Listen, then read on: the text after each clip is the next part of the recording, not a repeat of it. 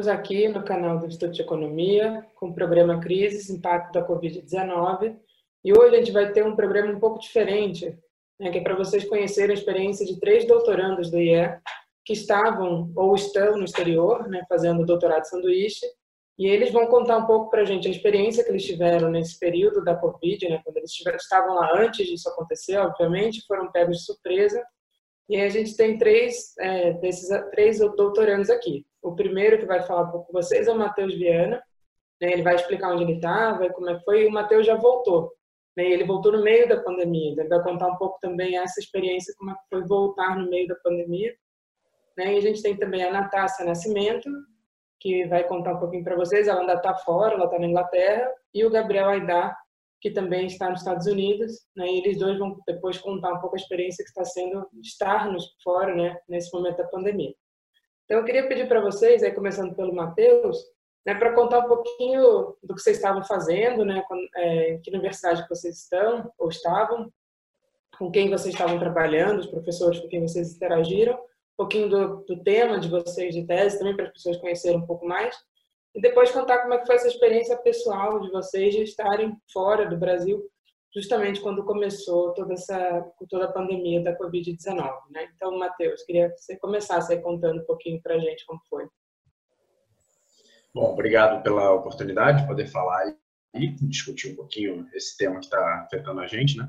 É, eu sou Matheus, eu estou no quarto ano do doutorado, estava fazendo doutorado sanduíche num país que foi bastante afetado, né? Estava exatamente na Itália, é, felizmente eu não estava no, no, epicentro da epidemia na, na Itália, estava em Pisa, na Escola Superior Santana, com, com Andrea Roventini, é, trabalhando um pouco já na, quase no, no, final né, desenvolvimento da minha tese de doutorado, que é em é, política monetária e taxa de juros no modelo de simulação computacional, que a Esther conhece bem.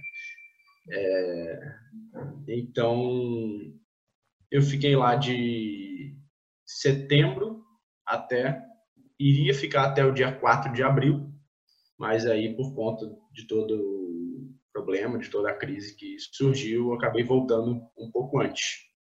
Né? Acabei voltando, antecipando um pouquinho a minha volta e, e foi isso.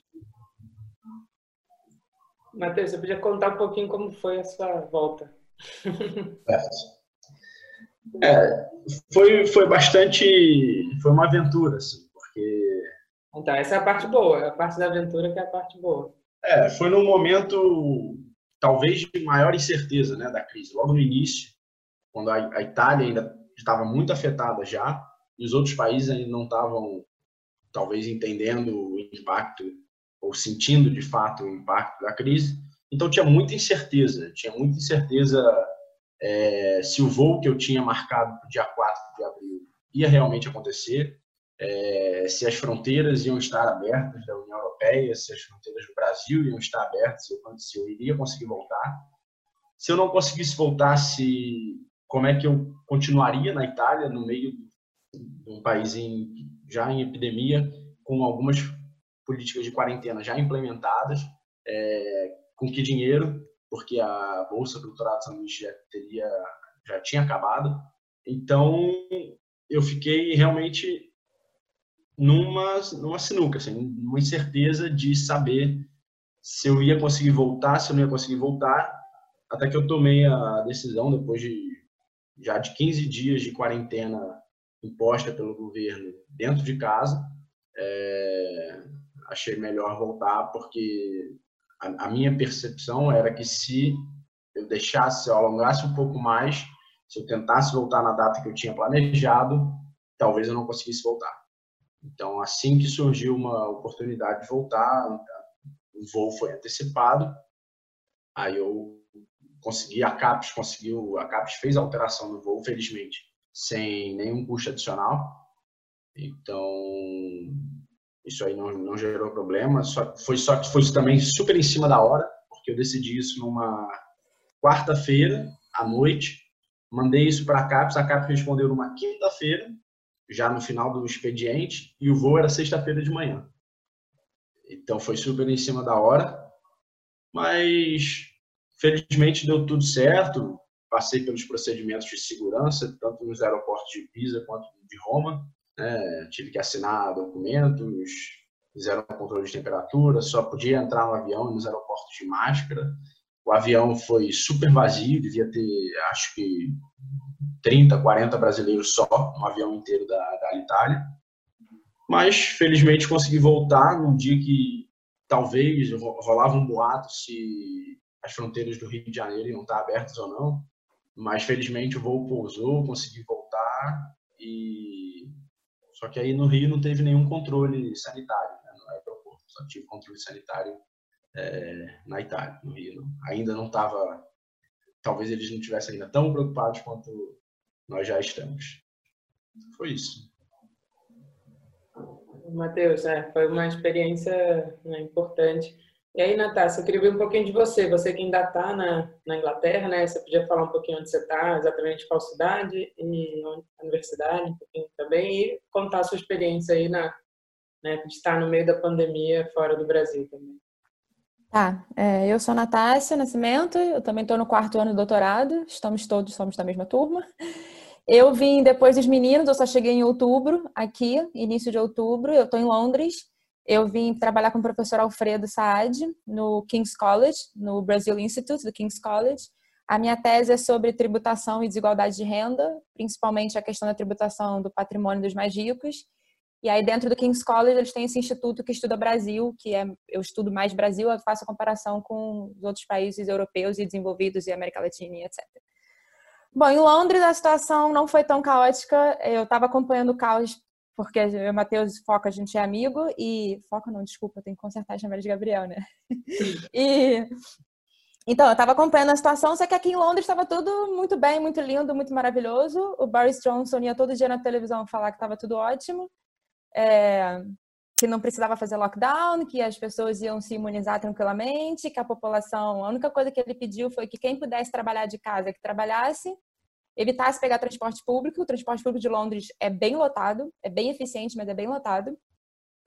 É, as aulas foram suspensas temporariamente e alguns eventos esportivos ou shows, essas coisas também foram tipo assim, foi cancelado momentaneamente. Depois a gente vê o que faz.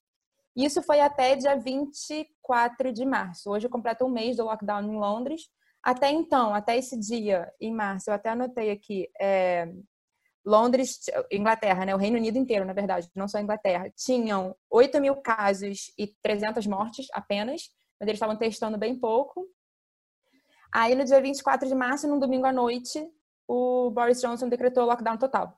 Total, e aí não pode sair de casa, só pode sair de casa uma vez por dia para fazer exercício, e sozinho, ou no máximo com quem mora com você. Não pode ter três pessoas, ele já considera aglomeração.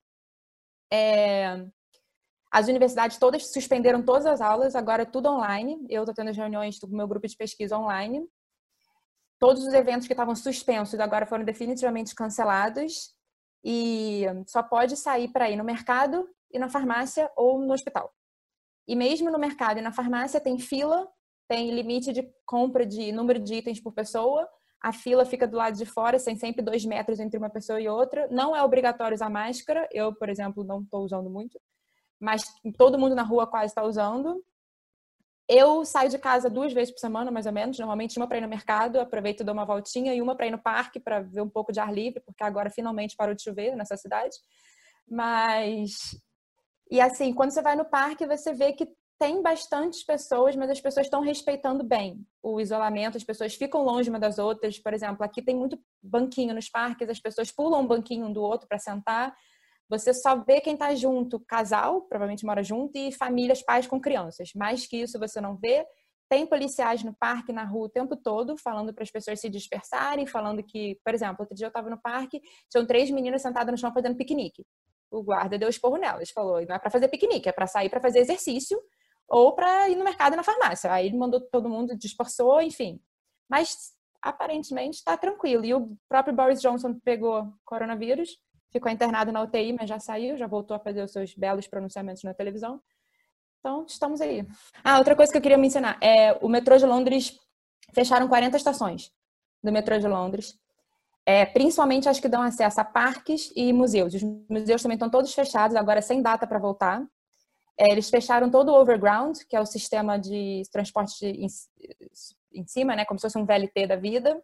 Eles fecharam os, os metrôs 24 horas, que funcionam no final de semana. Eles mandaram fechar todos os bares, que até dia 24 de março não estava nada fechado. Eles, você podia entrar, tinha limite de pessoas dentro do bar, mas podia entrar. E depois disso fechou tudo e fechou o metrô de, de madrugada, enfim. E agora o metrô também demora de 10 a 15 minutos cada trem para passar. Isso é bastante tempo aqui em Londres que passa metrô muito rápido. Então acho que isso também. E outro dia eu peguei metrô e não tem ninguém, assim, tinha eu e o metrô inteiro aberto, né? Os vagões estão todos abertos, tinha eu e outra pessoa lá na frente. Então acho que o pessoal está respeitando bastante assim o isolamento. Ah, excelente, Natácia. Obrigada. E você, Gabriel, você que está num dos você está no, no, epicentro atual, eu acho. Né? Então, acho que você o Matheus estava no país que era o epicentro, a Natácia está num lugar que era um pouco menos grave, mas também a gente sabe que foi grave. Mas o Gabriel está no atual epicentro, né, Gabriel? Então você pode contar um pouquinho aí para gente. então, oi pessoal, é... meu nome é Gabriel. Para quem me conhece como Foca, meu nome é Gabriel Aidar, né? A gente não sabe disso. É, eu estou aqui então em Nova York, no, onde se tornou né, o epicentro da, da pandemia.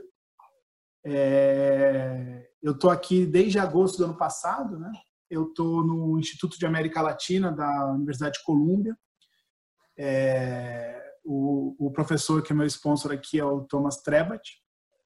É, e a, a, a minha tese, na verdade, eu saí do Brasil para estudar somente política fiscal em, em países periféricos, né, o Brasil, mas aqui também expandi um pouco para o estudo da política monetária em contexto de economia aberta.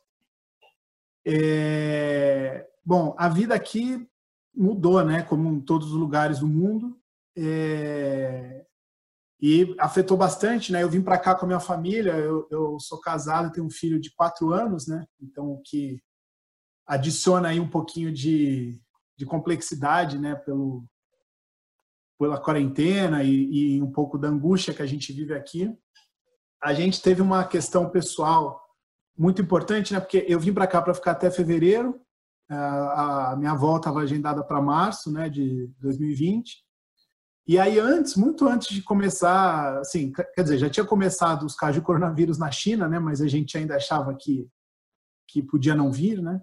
Que aliás é um fato curioso, né? Como a grande maioria das pessoas demorou demais para entender, né? É, é, aqui nos Estados Unidos é brutal como não foi só o Trump que demorou muito tempo, né? Absolutamente todo mundo aqui, é, talvez com exceção de quem já previa outras pandemias e tal, mas assim todo mundo demorou muito para entender. E eu, e eu em dezembro do ano passado pedi a prorrogação para a CAPES, né? Da minha estadia aqui até agosto. Então, hoje atualmente eu não tenho passagem de volta porque quando eu ia remarcar a passagem foi quando estourou né, todo, todo o problema e está praticamente impossível marcar uma passagem de volta. Então, no, no presente momento, eu estou sem passagem para o Brasil, mas felizmente, é, primeiro a CAPES está sendo. Acho que isso é importante dizer nesse vídeo, né? É, pelo menos no, no, meu, na minha experiência pessoal, os técnicos e as técnicas da CAPES foram muito legais, muito atenciosos, muito preocupados com os pesquisadores brasileiros que estão no exterior. Eu acho que, assim, na medida do que eles são, conseguem fazer, né, no, no, na margem que eles têm, eles estão. Então, eu não, eu não tenho nada a falar, a não ser elogiar a, a minha técnica específica da CAPES. Me mandou uma mensagem dizendo o seguinte: me, me atualiza do seu status aí para eu saber como você está. Então, acho que isso é uma coisa que, que, que os técnicos da CAPES merecem elogio nesse sentido. É, então, no momento, eu estou sem passagem de volta e a gente está, mas está tendo voo regulares para o Brasil. É, eu acho que é, inclusive, assim, a chance, eu não, eu não fico preocupado em voltar ao Brasil, porque eu acho que é muito pouco provável. Aliás, eu acho que é até proibido por lei impedir que o brasileiro, né, que você volte ao seu país. Né? Então, isso não nos preocupa tanto, mas nos preocupa fazer uma mudança com família, etc., no meio da, da pandemia, inclusive no Brasil. Né? Então, isso, na verdade, foi o que segurou a gente porque quando a gente aqui a gente entrou em quarentena no início de março. E aí também, né, um fato curioso, a gente entrou de quarentena já tinham da ordem de, sei lá, 10 mil casos nos Estados Unidos e, e só aqui em Nova York já tinham 300 casos na cidade. O que é relativamente tarde, por exemplo, se você compara no Brasil, né, quando as pessoas entraram de quarentena, pelo menos a minha família, entrou numa situação bem anterior a essa. Né? A gente já está 40 e poucos dias de quarentena e aí a gente fica fazendo a conta, né, de comparando aqui com o Brasil para ver qual é exatamente o, o melhor momento para retornar, né? E assim a vida é, é a, a, gente não tem tá todo mundo muito bem e, e, não tem risco não teve nenhum problema de abastecimento aqui na cidade apesar de todo toda a pandemia né já são é, se não me engano mais de 10 mil mortes tem aqui o é interessante que o município de Nova York ele reconhece que ele subnotifica, então ele, ele fala que tem mais ou menos 10 mil mortes confirmadas e 5 mortes que muito provavelmente são do, de coronavírus, mas eles não têm como confirmar. Mas aqui nos Estados Unidos não teve lockdown, né? Teve só, como no Brasil. Só uma dúvida, 5 ou 5 mil mortes não confirmadas? 5 mil. Ah, tá, que pareceu só 5, tá? 5 ah, mil. 5 mil. Então, em tese, você tem 15 mil mortos em Nova York, né? Isso dá mais ou menos 5 vezes o, o, a queda das Torres Gêmeas, né? É, que eu acho que, se não me engano, foram entre 2 mil e 3 mil mortes, né? É, bom, acho que depois, Esther, a gente vai falar um pouco mais desse, desse aspecto, vamos dizer assim, do, do, de onde a gente está, né? Acho que agora é mais falar da, da, ótica pessoal. E assim, eu acho que assim, ó, o meu grande, meu grande dilema aqui tem sido ficar preso com um filho de quatro anos em casa, né? E, e, e ao mesmo tempo ter que fazer tese, assim. Então, é, é, eu fico mais pena dele do que minha, mas é, é, é, bastante complicado. Mas aqui os parques não fecharam, não teve lockdown imposto pelo governo, o governo fechou é, os serviços não essenciais, assim como no Brasil, mas assim, muita coisa aberta. Nova York, assim, não foi por. Nova York tem uma densidade populacional muito alta, né? E tem como. No Brasil tem uma periferia muito pobre, alguns lugares de bairros muito pobres que foram muito afetados, mas no geral Nova York parou pouco também, né? Comparado aos outros lugares, talvez no último mês parou, mas assim, eu saía na rua quando começamos a ficar de quarentena, a gente saía na rua tinha muita gente. Eu moro perto da, aqui eu moro no, na parte norte da ilha, mais perto da Broadway, né? Que a Broadway sobe quase até o final da ilha.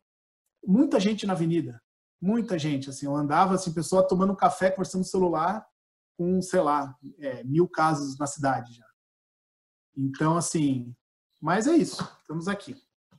Natácia, você queria falar alguma coisa, né? É, eu esqueci de mencionar que a minha bolsa terminaria em março, que é quando terminou o meu, o meu, meu período de pesquisa aqui, e dia 24 decretou lockdown. Então, eu tinha uma passagem para voltar. Eu ia viajar agora em abril e ia voltar depois, as viagens foram todas canceladas, e para quem teve a bolsa terminada em março, a CAPES é, automaticamente ofereceu estender por 60 dias. Bastava que você enviasse um documento dizendo que a sua universidade está fechada, que o seu orientador daqui e do Brasil concorda que você fique, que você vai continuar sua pesquisa, obviamente, e, e que a, a, como está a situação na sua cidade. Então, eu mandei o documento dizendo que o Boris Johnson decretou lockdown, o documento do King's College falando que estava fechado, e aí nisso a CAPES estendeu minha bolsa, abriu em maio. E aí depois eu tinha um voo para 7 de maio, que foi cancelado, e remarcaram para 12 de maio, que foi cancelado, e agora eu não tenho voo. Então, assim, muitos amigos meus voltaram já no finalzinho de março, pelo mesmo motivo do Matheus, com medo de não ter voo para casa depois. Dois ou três estão perdidos aqui, que nem eu. A gente está aqui em casa esperando ver quando é que vai ter avião para voltar para casa, mas estamos aí. Acho que o Matheus teve uma diferença que a sua bolsa acabou em fevereiro, né, Matheus? É, é, na verdade, esse, essa extensão que a Natasha comentou, que a CAPES deu, ela foi anunciada no dia seguinte que eu decidi voltar. Ah, então, tá. Eu já tinha decidido, principalmente pela questão financeira, porque não saberia como é que ia ficar, por quanto tempo ia ficar e como é que ia ficar financeiramente. Não, não existia ainda essa possibilidade da extensão.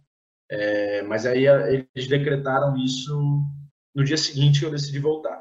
Porém, eu não sei se eu estaria habilitado a receber essa extensão, porque oficialmente minha bolsa teria acabado já em fevereiro. E o que o documento da CAPES diz é que os bolsistas que, cuja bolsa terminaria em, terminaria em março poderiam, março como é o caso na nossa, março e abril, poderiam ser estendidos. Na dúvida, foi melhor eu ter voltado. Não, ótimo. Não, foi bom que você voltou, tá bem, não teve nada e tá, já tá, já passou o seu período de quarentena no Brasil também, né? então você já tá agora é. mais tranquilo, né? É, aí eu queria ouvir de vocês agora um pouquinho, assim, acho que né, eu já tenho conversado bastante com, com os três, até menos com o Matheus, que era com quem eu deveria estar mais conversando, né, Matheus? Por, por uma questão de orientação, mas a gente tem conversado também mais por e-mail, até mais com a Natácia, com o Gabriel, a gente tem, falou recentemente um pouco, vocês contaram experiências das políticas econômicas que estão sendo feitas, né? E aí eu queria, talvez, aí começando também pela Natácia agora, você falasse um pouquinho das políticas econômicas, né? E como está sendo a repercussão disso aí na, na Inglaterra. Tá. É, bom, aqui na Inglaterra, a primeira coisa que eles fizeram foi é, permitir. Aqui sempre o home office já é bastante comum. E agora eles permitiram que quem tivesse de home office, as empresas pudessem dispensar o funcionário um dia por semana e aí paga 80% do salário só. E funcionários que seriam demitidos, o governo pediu para as empresas manterem em suspenso, então esses funcionários estão março, abril e maio sem trabalhar, mas ainda contratados pela empresa, só que quem paga o salário, na verdade, é o governo, que paga até 80% do salário no valor de 2.500 libras. É, isso para quem estava trabalhando normal. Para quem não estava trabalhando, o governo também liberou muito, muitos auxílios de família, mesmo para quem estava ilegal aqui, o que não é comum. Eles liberaram o NHS, pra, que é o, o SUS daqui, para todo mundo, mesmo para quem é imigrante legal, o que também não é comum. Eles pediram que os aposentados do NHS voltassem a trabalhar, inauguraram dois ou três hospitais de campanha e é, prometeram créditos, acho que 5 bilhões de libras, para as empresas pequenas, para manterem o negócio rolando. Então, por enquanto, é isso que está acontecendo e acho que está mais ou menos funcionando. É, acho que você tem até uma roommate, né, que, que recebe um desses auxílios, né? Sim, meu, meus dois roommates, na verdade, eu moro com, com dois. É, um, os dois estavam trabalhando de casa já antes do lockdown. Um está nessa suspensão de um dia por semana. Então, toda sexta-feira ele não trabalha mais. A semana dele agora tem quatro dias. E o outro estar nessa suspensão de dois meses, então ele está em casa pintando a casa, fazendo vários trabalhos domésticos, uhum. e mas o governo está pagando o salário para ele, até 2.500 libras. Então tá, tá os dois estão aqui e está funcionando assim. Perfeito. Não, ótimo. E foi, e foi, bem, e foi bem rápido, né, Natácia, que foi implementado isso? Foi super rápido. Inclusive, isso foi implementado antes de implementar o lockdown. É, em janeiro, eu acho, o Reino Unido bateu recorde de número de empregos criados. Então, acho que eles querem manter esse número, eles querem manter a população ativa e, mais que isso, eles querem manter um, um consumo.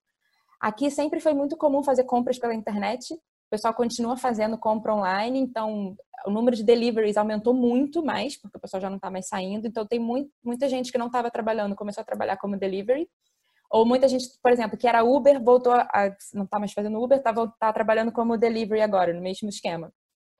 E eu, eu achei incrível, porque eles estavam mais preocupados com a economia do que mais ou menos com a saúde das pessoas, porque eles demoraram a decretar o lockdown porque eles estavam achando que tranquilo, todo mundo vai se imunizar e ok. E aí quando de repente eles se deram conta dos dados, que eu acabei de checar agora os números, aí sim eles resolveram decretar, é, fechar e, e fechou do dia para noite e fechou tudo. Porque até então estava assim, eles tinham fechado as universidades e as aglomerações, mas o resto estava tudo funcionando. Do dia para noite fechou loja, fechou café, fechou, fechou absolutamente tudo. Do dia para noite, assim. E agora a gente está com 140 mil casos, mais ou menos 4 a 5 mil novos casos por dia e 20 mil mortes já confirmadas no momento. No Reino Unido todo. Sim, sim. Foi uma decisão centralizada, né, do, no caso da Inglaterra. Né? É uma decisão centralizada, o parlamento em Londres que decide para a Inglaterra, para o País de Gales, para a Escócia e para a Irlanda do Norte. Né? É. E as fronteiras não estão oficialmente fechadas entre as Irlandas, elas nunca tiveram, na verdade. É, então, mas de, fora isso, não está pousando avião nenhum, não está entrando ninguém, não está saindo ninguém, está tudo. Gabriel, e você, como é que foi? Está sendo nos Estados Unidos? Que é? Olha, é... então, do ponto de vista da saúde aqui, é, todo mundo sabe, né, o, o, drama que é a saúde americana, que é, não existe um sistema universal de saúde, né? É, e, enfim, é totalmente, quase tudo privado praticamente e muito complicado, né? É, então, assim, do ponto de vista da saúde, eles tiveram, assim, o, o, o fato de Nova York ter se tornado o epicentro é curioso porque Nova York, pelo menos o que eu li, é, o que, é, é, é a cidade, ou enfim, a, a, região, né, se for contar o estado, mais, com, com, mais disponibilidade de oferta de saúde. E aqui tem os hospitais estaduais. Né? Quando a gente vê as imagens do, do Queens e, e, do Brooklyn, né, que são os dois hospitais, pelo menos acho que mais aparecem na mídia, né, com, com aquelas cenas assim bem, bem é, alarmantes, é, são hospitais estaduais, né?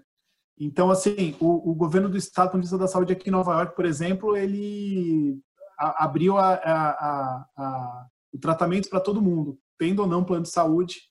Poderia ter um plano de saúde aqui do estadual também, que é super, super barato, assim, mas assim, mesmo quem não tivesse, eles liberaram. Mas assim, claramente se isso fosse ter, né, porque o colapso americano é muito concentrado em alguns locais, né? Claramente se isso fosse espalhar, eles não têm, assim, até a parte de dados eles têm problema, porque os, eles não têm um sistema centralizado, né? A vantagem de você ter um sistema de saúde centralizado, como no Brasil, por exemplo, é que você tem mais acesso à informação em tese, né? Ou pelo menos você quiser ter, né? E, organizar essas informações. E aqui é, é, é, é, é mais difícil, né? Você não tem essas, essas informações. Mas aí do ponto de vista da economia, é, aí é impressionante, né? Porque assim, o baque que foi enorme, e a resposta veio depois um pouco do que as pessoas depois da quarentena, né? Então todo mundo deve ter recebido aquele aquele gráfico pelo WhatsApp, né, com a curva de, de pedidos de seguro-desemprego aqui, um negócio astronômico, né, assim que nunca nunca foi visto na história aqui do país, porque obviamente todos os lugares fecharam, todo mundo foi se todos os, os prestações de serviço praticamente fecharam. Então teve muito desemprego e a resposta do governo americano aí impressiona pelos números, né? Porque eles, logo que começou, que o Trump reconheceu, né? Foi nos primeiros 10 dias de março que ele reconhece uma espécie de estado de calamidade, decreta emergência nacional. Na hora, essa decretação libera 50 bi do orçamento, 50 bi de dólar. Só, só essa canetada. Aí depois teve um pouquinho de discussão, mas eles aprovam os 2 trilhões de o Congresso aprova, né? E aí nesses 2 trilhões que estão aquela renda básica, né, que eles aprovaram aqui, que é 1.200 dólares para todos os americanos, todo, americanos e não americanos, aí os não americanos é, são os que têm green card, né? É, aprovaram 1.200 dólares para esses americanos, quem ganha abaixo de 90, 100 mil dólares por ano. Todo mundo leva, todo mundo vai receber na sua casa, tem que aplicar lá, mandar, mas assim, é simples e você recebe o cheque na sua casa de 1.200 dólares por pessoa, então um casal recebe 2.400, e você ainda recebe 500 adicionais para cada filho abaixo de 17 anos que você tem. É... E além de, eu acho que assim, o principal que eles colocaram apoio foi de estímulo foi nisso e numa num crédito para pagar a folha de pagamento de empresa, né? E que na verdade esse crédito se converte em subsídio mesmo, em fomento, né? Porque ele a empresa que provar que pegou esse dinheiro para pagar qualquer que seja a sua conta, não precisa ser só folha de pagamento, pode ser pagou aluguel do estabelecimento, alguma coisa do gênero, ela não precisa pagar de volta o, o financiamento, então acaba se transfere num, num subsídio mesmo. E ontem eles aprovaram aqui, a Câmara passou na Câmara, já tinha, já tinha vindo do Senado, mais um apoio de 500 bilhões de dólares, que é para reforçar esse fundo aí para pagamento de folha de empresa, que na verdade é para média e pequena empresa. Então, assim, esse está sendo, acho que, é o principal apoio. Só que, assim, a economia aqui afundou, né? É, é, é difícil avaliar, enfim, eu não, não, não, não, acompanhei os dados, que é, são as coisas nos últimos, essas, esses estímulos vieram nos últimos 10, 15 dias, eu não sei se isso com certeza aliviou, mas eu não sei em que, que medida que, que faz diferença no meio dessa depressão, né? Mas, assim, em termos do PIB, é mais ou menos 10, 11% do PIB que já foi feito. Provavelmente vai vir mais coisa, porque esse pacote que saiu ontem, ninguém estava prevendo, né? Começou essa discussão muito recente, porque consumiu todo o recurso que eles tinham destinado para esse, esse pagamento aí, para esse financiamento convertido em, em subsídio para as empresas. E o Fed, né? Mas aí é um capítulo à parte, porque o Fed, mais uma vez, ele está injetando liquidez assim de uma maneira ainda maior do que fez em, em 2008, né? Agora fazendo financiamento direto para a empresa, não só comprando os títulos, né, fazendo um empréstimo mesmo. Enfim, é bastante coisa nesse sentido agora. Não, ótimo, Gabriel. Não é, é interessante ver um pouco as diferenças né, de, das políticas entre a Inglaterra e os Estados Unidos. né? tanto em volume, mas também no tipo de preocupação, né? E foi é bom esses dois relatos. Não sei se o Matheus quer complementar alguma coisa também da Itália. Não, posso complementar um pouquinho. Eu acho que posso estar enganado, talvez, mas eu acho que no, mundo ocidental, assim, a Itália talvez tenha sido o primeiro país a implementar a quarentena de uma forma é, efetiva, né? Então, eu acho que pegou não só os italianos, como os outros países de surpresa. E quando eu estava lá, já ainda era no início da, da crise, não, eu acho que não, não tinha essa percepção do impacto econômico que não só a crise, como as, as quarentenas e as medidas de saúde causariam. Então, não, não se debatia isso na, na época na Itália. A preocupação era realmente saúde, era conter o crescimento do número de mortos, conter a disseminação da doença, fechar, proteger os italianos. E a minha impressão é que, por mais que tenha sido de surpresa, os italianos perceberam isso na veia e entenderam e respeitaram as quarentenas assim que foi decretado. Foi tudo muito rápido, assim como a Natasha falou da, do Reino Unido, foi tudo muito rápido. Foi num, num domingo, foi quarentena na Lombardia, na segunda, todas as universidades estavam fechadas, na terça estenderam a quarentena, na quarta-feira fecharam todos os negócios no país inteiro. Foi coisa desse tipo, muito rápido. É, mas pelos, pelas duas semanas que eu fiquei de quarentena lá, eu, eu saía uma vez por dia assim, para correr sozinho numa área sem ninguém, já à noite. É... Movimento na rua, zero. Pisa, que o Esther conhece também a cidade, até bastante movimentada, apesar de pequena. É... Eu tive até uma sensação muito estranha, porque a Itália é um país muito vivo, né? E um dia que eu andava na rua depois de voltar no mercado, era um clima pesado, um clima de silêncio, loja fechada, um clima muito tenso, muito triste. Eu fiquei realmente muito triste pela, pela situação do país, mas eu acho que os italianos entenderam bem. Aí já a questão econômica, talvez eu esteja um pouco desatualizado, porque já tem quase 40 dias que eu voltei, então talvez a questão econômica eu já saiba mais do Brasil do que da Itália, mas aí a questão do Brasil acho que foge ao escopo desse vídeo, já tem bastante vídeo que discute o caso do Brasil. Não, só, só, desculpa. Fala, Gabriel, você queria falar Não, coisa? só um complemento para a gente comparar experiências, né? Eu não sei no Reino Unido e na Itália, mas assim, é, é curioso que nos Estados Unidos, a direita e a esquerda, ninguém comenta se isso vai ser um problema de dívida, de déficit, se isso se vai faltar dinheiro, etc. Tal. Assim, a discussão é como gastar. Então, a direita quer dar mais isenção tributária, desoneração tributária, é, e a esquerda quer colocar mais obrigação para as empresas, quer dar mais transferência de recursos para as pessoas, ajudar mais a saúde, etc. Mas assim, ninguém tem uma discussão de, nossa, como que a gente vai financiar, como a gente vai pagar. Assim, isso é um não um problema aqui, é, comparado aí a algumas discussões que a gente vê no Brasil. É. Não, é, fala, Natália. Então, é, complementando o que o Gabriel falou, aqui também não, não tem essa discussão. Aqui todos os partidos se uniram e estão todos apoiando a mesma coisa, né? Então, na verdade, aqui quem está financiando é o próprio Bank of England, que seria o Banco Central, né? Eles estão financiando, eles estão imprimindo tudo e financiando, comprando as dívidas, os títulos do governo para financiar isso. Então, o governo lançou um pacote anticrise de 13 bilhões de libras, que é bastante dinheiro, 7 para o mercado de trabalho e 5 para o sistema de saúde deles.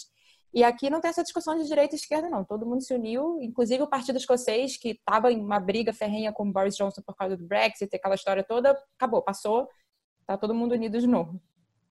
É, não, e até o Boris Johnson fez uma declaração pelo, sobre o sistema de saúde, né, bem bonita, quando ele saiu lá da, da UTI, né? É, aqui toda, toda quinta-feira à noite, 8 horas, todo mundo vai na janela e bate palma. Começou com a história do sistema de saúde, mas agora é para todo mundo, né? Os entregadores e tudo. Então, sim, tá bem legal isso. Aqui também, sete, sete da noite, todo mundo bate palma. Mas aqui eu acho que é mais o pessoal da saúde que eles falam, mas. É, aqui a, a rainha fez um pronunciamento, coisa que ela raramente faz. Ela faz um pronunciamento anual no Natal para as pessoas, mas pronunciamentos especiais, acho que foram quatro ou cinco que ela fez na vida.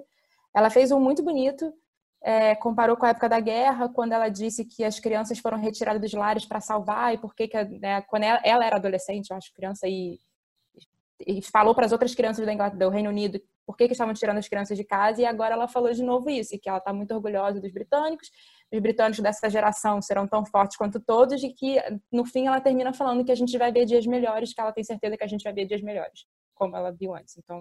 E ela que é Highlander vai ver mesmo. ela. Matheus, acho que tem uma coisa né, que você até poderia comentar rapidinho, que eu acho que tem uma diferença importante entre a Itália e os Estados Unidos e a Inglaterra, é que a Itália não tem moeda própria, né? Então, acho que a Itália também tem uma dificuldade maior de, de fazer rapidamente uma medida, né? Acho que também tem esse outro lado, que a Itália demorou um pouco, não só porque a preocupação história da saúde, mas porque também não é tão fácil mobilizar recursos na Itália, né? Embora, só uma coisa antes de você falar, é, quem tiver curiosidade sobre o caso da Itália, a Célia, né, que é professora é, que está na Itália também, né? Tem no episódio da Célia, ela fala, ela comenta algumas das políticas, como ela ficou, tá, ainda está lá e ela está em Florença ela comentou bastante das políticas. É quem tiver curiosidade depois pode olhar lá. Mas se você quiser comentar isso rápido, Matheus, e aí acho que vocês podem já, se quiserem fazer uma última falazinha de despedida aí, que acho que já está ótimo aqui a nossa conversa.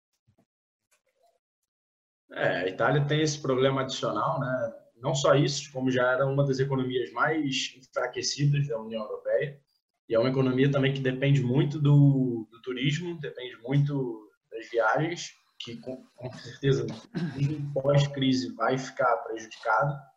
Então, eu espero que a, que a Itália consiga se recuperar é, com as medidas que forem feitas. Eu espero que, que os italianos se recuperem o mais rápido possível. Assim. Fica o meu desejo pelos sete meses de uma experiência excelente que eu vivi lá. É, eu fiquei muito triste pela saída repentina numa situação tão complicada, então fica o meu desejo pela, pela melhora de todos os italianos e, obviamente, do mundo e de todos os brasileiros também que estão sofrendo com isso. Deixo aí minha participação. Natácia, quer fazer alguma última fala rápida? De... Não, é basicamente é isso. Eu estou aqui esperando quando é que o espaço aéreo vai abrir para poder voltar para casa e confiando na rainha, eu acho que a gente vai se encontrar de novo um dia em breve. Espero, em breve. Sim, pessoalmente, né? Pessoalmente, Gabriel. é. Gabriel, cadê o Miguel? Não tá aí, não? Não, o Miguel, ele, ele tá fazendo a lição de casa dele no, no iPad.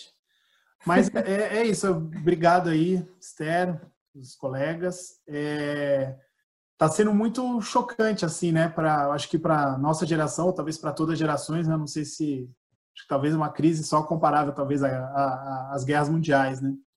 É, tá sendo muito chocante ver isso aqui de Nova York, né? Nova York tem, tem uma espécie, né? Desde o 11 de setembro aqui, eles, eles se dizem traumatizados, né? Então eles vivem sempre esperando uma tragédia, assim. No meu próprio prédio, aí não tem nada a ver com o setembro, acho que tem a ver com a Guerra Fria, tem um abrigo antibomba nuclear, né? Isso me, me chocou desde a primeira vez que eu, que eu cheguei aqui, né? Falei, poxa, mas e, enfim, mas assim, é, é eu acho que vai demorar para a gente sair de onde a gente está, desse jeito que está, mas a gente vai sair, né? E, e espero estar tá de volta saudável e, e feliz ao Brasil. Sim, a gente se encontrar em breve pessoalmente. Obrigada, gente, pela fala, foi ótimo. Bom saber que vocês estão todos bem também. Né? E Matheus, que voltou bem também, a gente vai se falando, tá bom? Tá bom. É isso. Obrigada pela fala de vocês. Obrigada. Obrigado. Tchau.